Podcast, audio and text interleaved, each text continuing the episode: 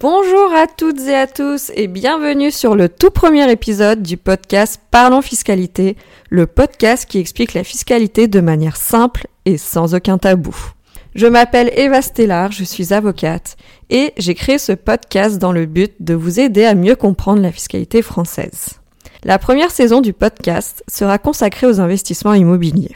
Mais avant de rentrer dans le vif du sujet, je tenais à faire un épisode très général sur la fiscalité, pour reprendre un peu les bases, avant de continuer sur des sujets beaucoup plus complexes. Aujourd'hui, nous allons donc répondre à une question qui peut sembler basique, mais qui en réalité est essentielle, avant d'entrer dans les détails des règles fiscales. La question est la suivante. À quoi servent les impôts? En effet, si on réfléchit bien, nous payons tous des impôts de toutes sortes. Donc on peut par exemple citer l'impôt sur le revenu, l'impôt sur la fortune immobilière, la TVA par exemple. Donc la TVA elle concerne absolument tous les consommateurs, les droits de succession quand on reçoit un héritage, la taxe foncière pour les propriétaires par exemple, etc., etc. Mais la question en fait c'est pourquoi? Pourquoi est-ce qu'on paye tous ces impôts? Et concrètement, où va notre argent et à quoi sert-il? Avant de répondre à la question, petit point vocabulaire. J'utilise ici le terme impôt pour désigner tous les prélèvements fiscaux.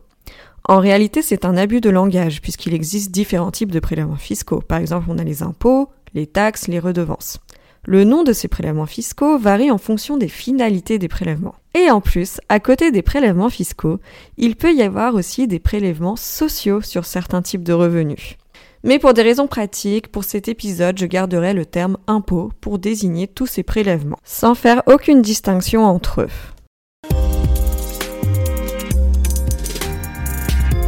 Alors maintenant qu'on a éclairci ce point, revenons à notre question principale du jour. À quoi servent les impôts?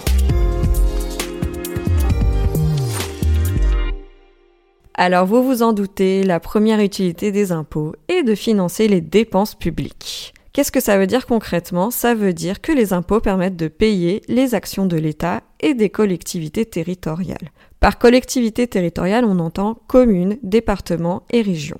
Ce qu'il faut savoir, c'est que les ressources de l'État proviennent à 90% des impôts.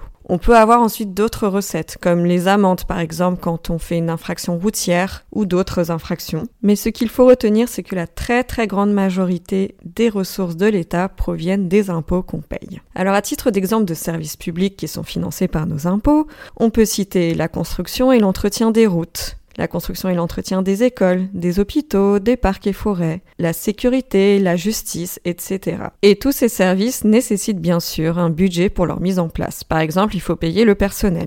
Mais ce n'est pas tout. L'impôt a d'autres rôles, puisque l'impôt joue également un rôle économique et politique. Je m'explique.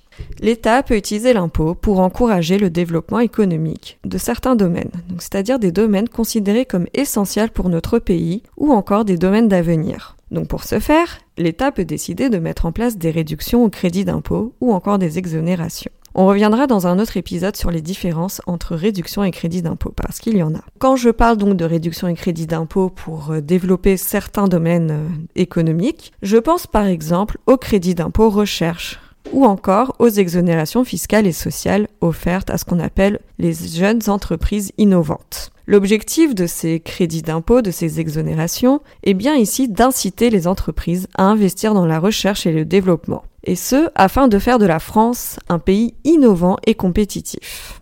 Alors pour information, lorsque ce genre d'incitation fiscale est mis en place, des études sont ensuite réalisées dans les années suivantes pour mesurer l'impact de ces mesures. Donc ces études permettent de voir si elles ont besoin d'être modifiées ou encore supprimées si elles n'ont aucun impact.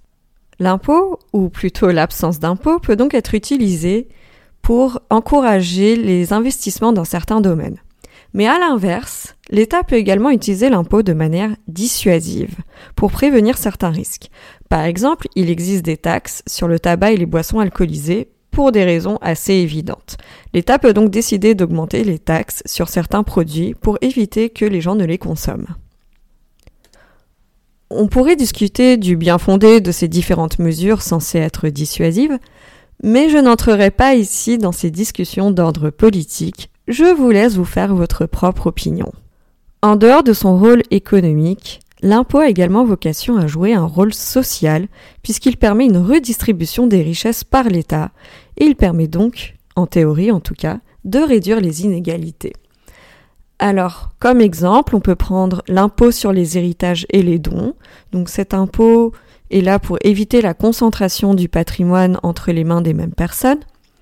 Après, on peut discuter de l'efficacité de cet impôt, puisque selon la dernière enquête de l'INSEE qui est sortie très récemment, la moitié des Français détiennent 92% du patrimoine.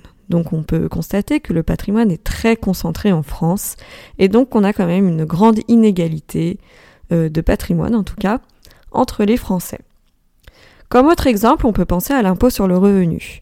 Alors l'impôt sur le revenu, donc c'est une contribution de chaque euh, contribuable en fonction de ses propres moyens, en fonction de ce qu'on gagne.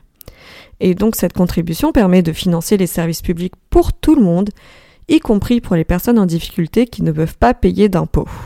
L'impôt a donc comme rôle de financer les actions de l'État. Il a un rôle économique, politique, mais également un rôle social. Alors une fois qu'on a dit à quoi servent les impôts, plusieurs questions demeurent. Et oui, j'aime bien me poser plein de questions. Alors la première question, c'est comment est réparti l'argent collecté par l'État à travers les impôts? Et surtout, qui décide de cette répartition? Alors je vais répondre à ces différentes questions. Il faut savoir que c'est le Parlement, donc l'Assemblée nationale et le Sénat, qui décident de la répartition des impôts, donc de l'argent collecté par l'État à travers les impôts. Le Parlement vote chaque année ce qu'on appelle la loi de finances. Cette loi doit être votée tous les ans avant le 31 décembre, et c'est elle qui détermine le budget de l'État pour l'année suivante.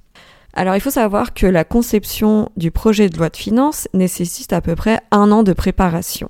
Le projet de loi de finances est d'abord soumis au Conseil d'État et au Haut Conseil des finances publiques, avant d'être présenté au Conseil des ministres en septembre, puis le projet de texte doit être déposé à l'Assemblée nationale au plus tard le 1er octobre.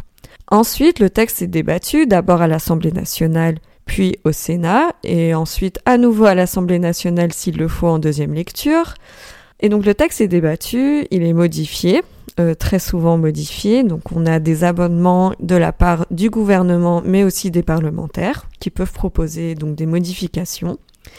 Et une fois que tout le monde est d'accord, ou euh, la majorité en tout cas est d'accord sur euh, le contenu du texte, il est voté. Donc il doit être voté avant le 31 décembre. C'est ce texte, la loi de finances, qui autorise l'État à collecter les impôts auprès des contribuables. C'est aussi ce texte qui détermine comment ces ressources sont ensuite affectées. La loi de finances détaille de manière précise le budget alloué à chaque ministère et à chaque mission ou programme de l'État. Ensuite, en cours d'année, il est possible de rectifier cette répartition. Donc par exemple, si un événement arrive, euh, un événement euh, mondial comme le Covid par exemple, qui peut changer pas mal de choses, et donc si en cours de route on se rend compte que la loi a besoin d'être modifiée, eh bien à ce moment-là, on fait ce qu'on appelle une loi de finances rectificative.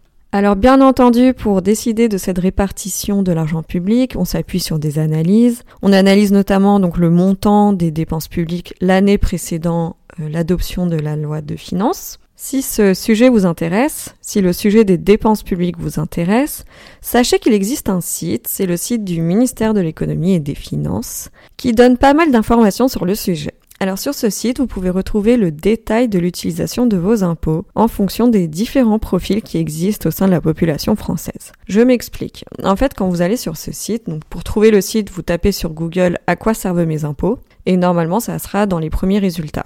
Donc c'est sur le site de l'économie, du, du ministère de l'économie et des finances. Vous allez sur ce site, le site vous propose plusieurs exemples de profils. Par exemple, une personne célibataire ou non, ou avec des enfants, une personne qui a un emploi ou une personne qui est étudiante au chômage retraité. Et si la personne a un emploi, on a, vous pouvez choisir entre différents montants de revenus. Et donc, une fois que vous avez choisi le profil, le site vous donne en fait en détail les impôts payés en moyenne par chaque type de profil, donc l'impôt sur le revenu, les cotisations sociales, mais aussi la TVA, donc en s'appuyant sur les statistiques moyennes. Et ensuite, le site donne des exemples de l'utilisation que l'État fait de ses impôts. Alors, ce qui est intéressant sur ce site, c'est qu'en fait, il nous permet de connaître les coûts estimés des services publics. Parce que c'est vrai que, en tant que contribuable, parfois on se rend pas du tout compte du prix de ce que ça coûte d'utiliser les services publics. Par exemple, le site estime qu'en moyenne, en 2020, une intervention de pompier a coûté 1200 euros. C'est-à-dire que chaque intervention a coûté en moyenne 1200 euros et il y a eu plusieurs centaines de milliers d'interventions. Donc maintenant, vous pouvez faire le calcul et imaginer combien ça coûte à l'État. Alors que c'est un service absolument indispensable. Ou encore, le coût d'une année à l'école primaire est de 6822 euros par élève pour l'administration publique. Donc je trouve que c'est très intéressant d'avoir ces données pour mieux se rendre compte de ce que nous coûtent en réalité les services publics qui sont financés à travers nos impôts. Alors pour résumer cet épisode, ce qu'on a vu aujourd'hui, c'est que les impôts servent en premier lieu à financer les actions de l'État et des collectivités territoriales. Mais ce n'est pas tout, puisque l'impôt a également un rôle économique, puisqu'il permet d'inciter des investissements dans certains secteurs de l'économie, à travers des crédits et des réductions d'impôts ou encore des exonérations fiscales et sociales. L'impôt peut également être utilisé comme une arme dissuasive pour éviter certains risques. Enfin, l'impôt joue également un rôle social en redistribuant les richesses. Ce qu'on a vu également aujourd'hui, c'est que c'est la loi de finances qui est votée chaque année par le Parlement qui autorise l'État à prélever les impôts et qui détermine ensuite la distribution de ses ressources. J'espère que cet épisode introductif vous a éclairé sur le rôle des impôts. Nous nous retrouverons la semaine prochaine pour un épisode consacré aux revenus de location immobilière et bien sûr à la fiscalité applicable à ce type de revenus. Plus précisément, nous verrons les différences entre d'un côté la location meublée et de l'autre la location nue ou encore appelée location non meublée. Bonne semaine à toutes et à tous et à la semaine prochaine